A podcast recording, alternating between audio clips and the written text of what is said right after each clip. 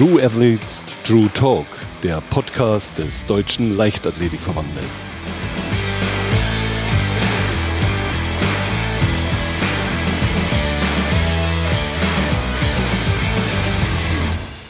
Willkommen zu einer neuen Folge True Athletes True Talk. Heute mit dem leitenden Bundestrainer Laufen Gehen, Werner Klein. Hallo Werner. Hallo Pietsch, grüße dich. Das Jahr 2022 war für den Lauf ja ein gutes Jahr. Erstmals gab es mit Richard Ringer sogar einen deutschen Europameister. Wie sieht deine persönliche Bilanz aus? Ja, wir sind sehr zufrieden. Wir erinnern uns an München, sieben Medaillen im Laufbereich. Das äh, gab es lange nicht mehr. Auch in der, in der Deutlichkeit Straße fünf Medaillen. Im Stadion haben wir äh, zwei tolle Erlebnisse gehabt mit äh, Konstanze Klosterhalfen und Lea Meyer. Ähm, München war für uns ein hervorragende ja, Europameisterschaft und dann der Abschluss mit der Cross-EM in Turin. Insgesamt vier Medaillen. Wir erinnern uns drei Frauen, die fast zielgleich über die Linie liefen. Es war einfach ein, ein, ein toller Abschluss und äh, ja, so kann das in 2023 weitergehen. Ja, das denke ich auch. Da kann man zufrieden sein. Ich erinnere mich noch an vor ein paar Jahren im Ausdauerbereich, da gab es immer Anne Gabius, der immer die Fahne hochgehalten hat. Wie erklärst du dir diese positive Entwicklung insgesamt? Ja, ich, ich glaube, es ist nicht nur ein Faktor, sondern es sind mehrere Faktoren, die dort eine Rolle spielen. Zum einen ist sicherlich das Höhentraining, zum anderen aber auch ähm, der Zusammenschluss in Trainingslagern und letztendlich auch, dass wir uns äh, doch auch internationalen Trainingsgruppen angeschlossen haben, ohne unseren eigenen Weg nicht zu verlassen. Das ist, glaube ich, ähm, schon irgendwo insgesamt eine Entwicklung, die sehr erfreulich ist. Und äh, man erlebt das auch in anderen Disziplinen. Wenn so eine dynamische Entwicklung einsetzt, dann äh, purzeln auch Bestleistungen und man nähert sich äh, dann auch den internationalen Standards. Nun gibt es ja eine Athletin, die ganz besonders herausragt, äh, nicht erst seit dem letzten Jahr, sondern schon länger. Das ist Konstanze Klosterhalfen. Sie hat bei der EM gezeigt, dass sie ein Ausnahmetalent ist. Äh, sie hat beim Silvesterlauf in Barcelona den 5-Kilometer-Rekord nochmal pulverisiert. Was zeichnet sie aus und was kann sie noch erreichen? Ja, Konstanze Klosterhalfen ist in der Tat eine besondere Person. Das sieht man auf der Bahn in Trainingslagern. Sie hat eine hohe, hohe Willenskraft, sie ist fokussiert. Ähm, ja, sie hat enormes Potenzial. Das hat auch ihre Halbmarathonzeit in dem vergangenen Herbst jetzt gezeigt. Ähm, ja, wenn die Entwicklung so weitergeht, können wir uns auf die nächsten Jahre sehr, sehr freuen. Gesa Krause wird ja in diesem Jahr ausfallen. Sie wird Mutter. Glaubst du denn, sie kommt wieder stark zurück im kommenden Jahr dann, also im Jahr 2024, wenn es ja um die Olympischen Spiele geht? Gesa Krause war für uns in den letzten Jahren die Erfolgsgarantin in Medaillen, zwei Europameistertitel, zwei Weltmeisterschaftsmedaillen, fünfter Platz bei Olympischen Spielen. Gesa Krause ist auch eine besondere Person. Ich traue ihr in der Tat das tatsächlich zu. Zunächst steht aber die Geburt ihres ersten Kindes im Vordergrund. Dafür sollten wir ihr die Daumen drücken. Das mache ich von hier ganz besonders. Und ich glaube fest an Gesa Krause, dass sie wieder zurückkommt. Ja, das machen wir alle gerne natürlich, äh, Werner, dass wir die Daumen drücken. Kommen wir mal zum Training im Ausdauerbereich. Das ist ja nicht zu vergleichen mit den Sprintern oder in anderen Disziplinen. Was zeichnet denn aus deiner Sicht ein gutes Ausdauertraining aus? Ja, die Beharrlichkeit im Ausdauertraining ist sicherlich eine ganz entscheidende Rolle.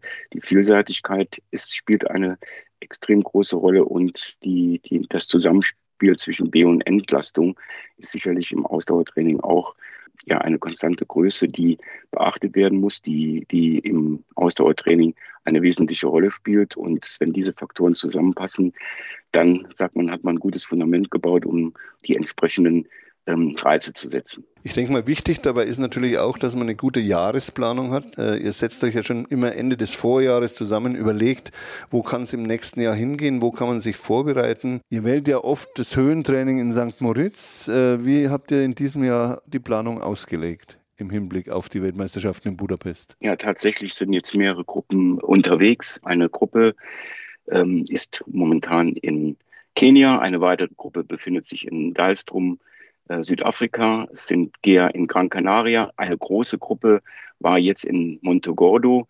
Äh, danach geht es nach Potchestrum und Dalstrom wieder im März in die Höhe, mittlere Höhe und dann auch die hohe Höhe in Dalstrom. Und dann geht es dann schon in die unmittelbare Wettkampfvorbereitung auf die Saison 2023. Und wenn es dann nochmal in die UWV für die Weltmeisterschaften geht, dann wählen wir wieder unser altbewährten Trainingsort St. Moritz aus. Also so sieht unser Fahrplan zunächst mal bis zur WM aus. Also eine klare Planung, die vorgegeben ist, die kennen alle, wurde entsprechend auch kommuniziert. Und Kommen wir mal zu den Gehern. Auch da gab es ja einen, einen Riesenruck schon bei den Olympischen Spielen in Tokio. Äh, Jonathan Hilbert äh, und äh, Christopher Linke, beide äh, überzeugten. Und jetzt dann bei der EM, Christopher, welche Perspektiven siehst du für den Gehsport? Ja, insgesamt ähm, können wir auch nochmal zurückschauen. Wir haben auch noch Saskia Feige mit der Bronzemedaille in München. Also äh, angefangen mit, Chris, mit äh, Jonathan Hilbert in Tokio, dann endlich die, die lang ersehnte Medaille für Chris in München und auch die tolle Performance von Saskia Feige in, in München, 20 Kilometer Frauen. Es wird nächstes Jahr spannend werden, weil es wird erstmal einen Teamwettbewerb 35 Kilometer geben. Dort äh, muss man sehen, wer sich qualifiziert und das ist ein ganz neues Format. Wir haben sicherlich dort ähm, aus meiner Sicht große Chancen, die wir jetzt angehen, strategisch vorbereiten und dann entsprechend und hoffentlich in Paris erfolgreich nutzen werden. Es wird ja im Hochleistungssport auch immer sehr viel von Psychologie geredet. Der DLV hat sich ja da auch in den letzten Jahren sehr stark entwickelt, hat bei den Wettkämpfen auch immer eine, mindestens eine Psychologin dabei, unter anderem Tanja Damaske, die selber früher Spitzenathletin gewesen ist. Wie wichtig ist es aus deiner Sicht, diese Psychologie mit einzubauen in die gesamte Wettkampfvorbereitung? Ja, äh, Psychologie zählt bei uns und ist fest äh, integriert in die Kompetenzteams. Äh, wir arbeiten sehr eng mit den Psychologen zusammen. Ich habe jetzt auch in der Auswertung der Jahresplanungsgespräche äh, das als ganz normales Modul gesehen. Und das ist eine sehr große Unterstützung, die wir dort erfahren, die den Athleten auch in vielen, vielen Teilen weiterhilft und auch einen Teil des Erfolges darstellt. Wir haben das auch jetzt nochmal in, in dem äh, Nationalmannschaftslehrgang in Belek erfahren. Wir haben dort tolle Workshops gehabt mit Athleten und Trainern, also insgesamt eine tolle Ergänzung, die uns in der Leistungsentwicklung sehr weiterhilft. Du hast gerade angesprochen, es gab ja ein Trainingslager in Belek bereits im Vorgriff für die Saison 2023 mit verschiedenen Workshops. Die Frage, die ich mir stelle, gibt es denn auch einen internationalen Austausch im Trainerbereich oder ist man so sehr unter sich? Nein, die Disziplingruppen sind sehr im internationalen Austausch, dadurch auch schon bedingt, weil wir Athleten wie jetzt Richard Ringer und Mohamed ähm, in Belgien in der Trainingsgruppe haben und äh, Isabel Baumann ist ganz stark mit Pete Julian im Austausch. Es gibt bei den Mittelstreckern Austausch mit internationalen Trainern. Wir suchen den Kontakt zu internationalen Trainern und haben auch für unseren Eröffnungslehrgang im äh, Herbst 2023 internationale Referenten vorgesehen. Dort wird erstmals nach langer Zeit wieder ein großer Eröffnungslehrgang mit einer anschließenden Laufkonferenz stattfinden, äh, wo auch ebenfalls internationale Trainer eingeladen werden und wo der Austausch dann auch stattfindet. Du hast es vorhin angesprochen, Kenia, Südafrika, St. Moritz, das sind die Orte oder Länder, wo ein Trainingslager immer abgehalten wird. Man geht oft in die Höhe. Warum sind es ausgerechnet diese Orte, die ihr immer wieder ansteuert? Ja, im Winter ist Afrika, Kenia und Südafrika wegen den klimatischen Bedingungen. Klar, in Europa ist im Winter schwierig, Höhentrainingslager durchzuführen. Es gibt einen Ort in der Sierra Nevada, der aber eingeschränkt nutzbar ist. Äh, und im Sommer geht es dann nach St. Moritz. Das sind die, sag ich mal, die Trainingsorte, die auf 2000 Meter Höhe und höher für uns eine relevante Größe spielen. Nun gibt es ja auch in Deutschland gute Trainingszentren. Ich nenne da mal Olympisches und Paralympisches Leistungszentrum in Chiembaum oder auch das neue Höhenhaus in der Pfalz in Herxheim. Wie wird das von euch genutzt? Chiembaum wird zunächst von unseren Mittelstreckern auch in diesem Jahr ähm, in der UWV auf die äh, Weltmeisterschaft in Budapest genutzt. Es wird sehr stark auch von den Gehern genutzt. Chiembaum spielt immer eine, eine Größe und eine Rolle, aber auch in dem Jahr jetzt erstmalig das neue Höhenhaus in Herxheim in Kooperation mit dem Reha-Zentrum in der Person des Geschäftsführers Johannes Eisinger. Dort arbeiten wir eng zusammen. Wir haben zwei größere Trainingsgruppen bisher dort gehabt. Im Nachwuchsbereich werden ein großes Projekt mit Professor Dr. Carsten Holländer, unser leitender Verbandsarzt im Bereich Laufgehen, durchführen. Es ist ein Strukturelement, was wir fest verankern wollen. Und wir wollen auch die gute Infrastruktur in Herxheim mit, seinen, mit den medizinischen ja, Bedingungen vor Ort nutzen, um dort für uns die optimalen Trainingsbedingungen zu schaffen. Zunächst auch wird das äh, Höhenhaus von, von Nachwuchsläufern sehr stark genutzt, wird aber auch jetzt in der Vorbereitung auf die U23 auch von einem U23-Kaderkreis genutzt werden. Ähm, ja, also wie gesagt, in den nächsten Jahren werden wir sicherlich Herxheim noch stärker nutzen wollen und wir sind sehr dankbar und froh, dass Johannes Eisinger mit uns diese Kooperation eingegangen ist und wir, sage ich mal, eine, ein sehr gutes Miteinander haben. Ja, man muss ja mal sagen, Chiembaum, Trainingsbedingungen, du hast es gesagt, sind immer sehr, sehr gut. Und Herxheim ist etwas ganz Besonderes. Gibt es da auch schon Begehren von internationalen Athleten, dass die angefragt haben, können wir da hin? Weil es ist ja nicht so groß, dass man jetzt unendlich viele Athleten dort äh, mit einbeziehen kann. Ja, auch hier ähm, haben wir klare Spielregeln vereinbart in der Kooperation. Wir haben ein Erstnutzungsrecht und äh, das wird auch in hervorragender Weise gelebt. Und da erfolgen detaillierte und ähm, sagen wir auch verbindliche Absprachen, so dass wir zunächst unsere Termine besetzen, dann auch Termine zwischendrin besetzen können. Und wenn dann Freiräume sind, ist natürlich, weil es ist ein wirtschaftliches Unternehmen, äh, sind natürlich auch die Möglichkeiten für andere Trainingsgruppen gegeben. Dann kommen wir mal nach Psychologie, auch auf die Ernährung, ist ja gerade im Ausdauerbereich auch ein sehr, sehr wichtiger Punkt.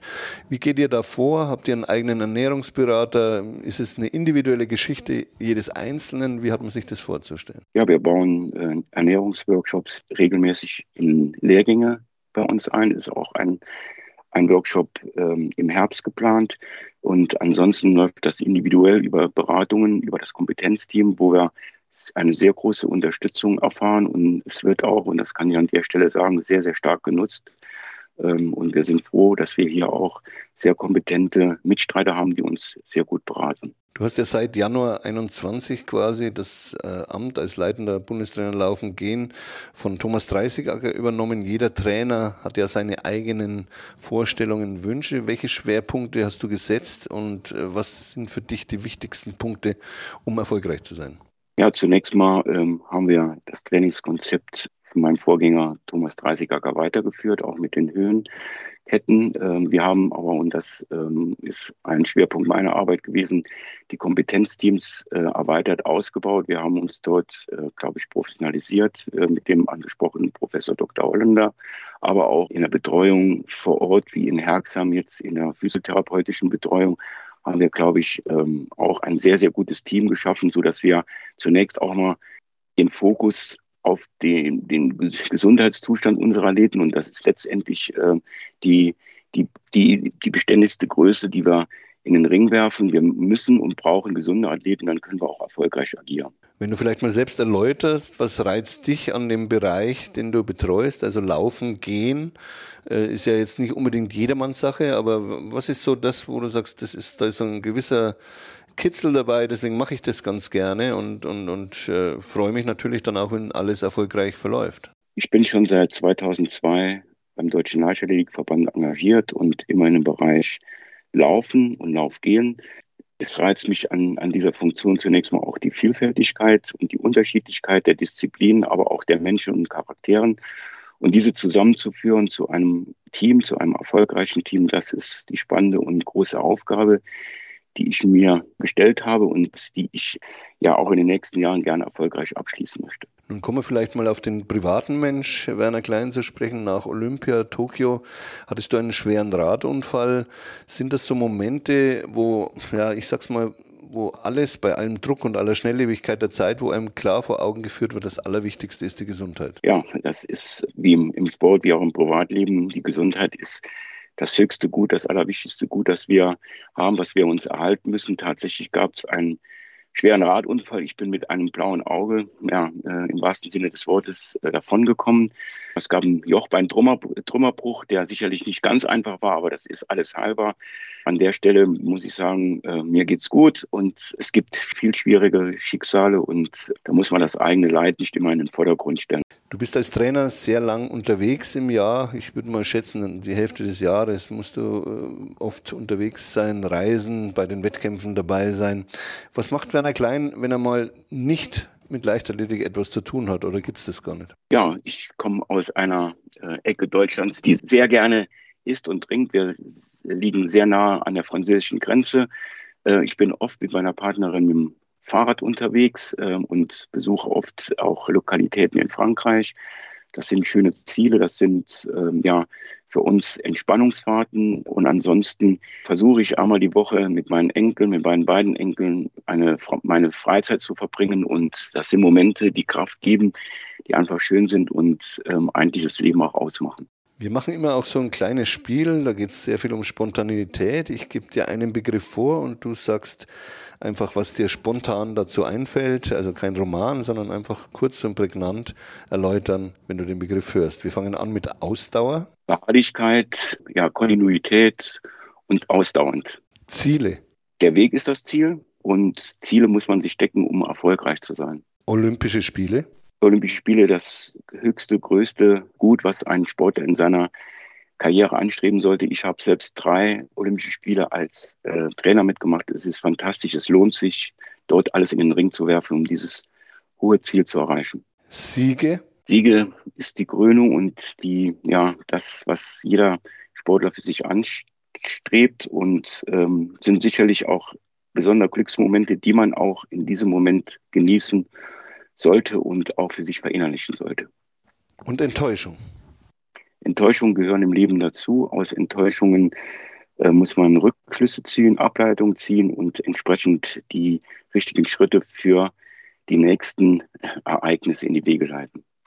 Was wir unsere Gäste auch immer gerne fragen, es kommt natürlich immer darauf an, ob du auch gerne liest. Gibt es bei dir so ein Buch, was du unseren Usern empfehlen könntest? Das kann durchaus ein Sportfachbuch sein, kann aber auch natürlich ein Roman oder ein Krimi sein. Ja, tatsächlich ähm, lese ich und blättere oft in den Musterbrecher nach. Wir hatten die Musterbrecher schon mal bei einer unserer ständigen Konferenzen in, in Kienbaum gehabt. Ich war äh, von dem Vortrag begeistert und schaue mir immer wieder die Bücher von Stefan Karduk an und ähm, verinnerliche viele Sachen aus dem Buch für mich selbst. Also doch dann sehr sportfachspezifisch sozusagen. Ne? Ja, wir stehen am Anfang des Jahres 2023 und gleichzeitig sind wir schon wieder durch mit unserem Podcast. Was sind denn deine persönlichen Ziele und Wünsche für dieses Jahr?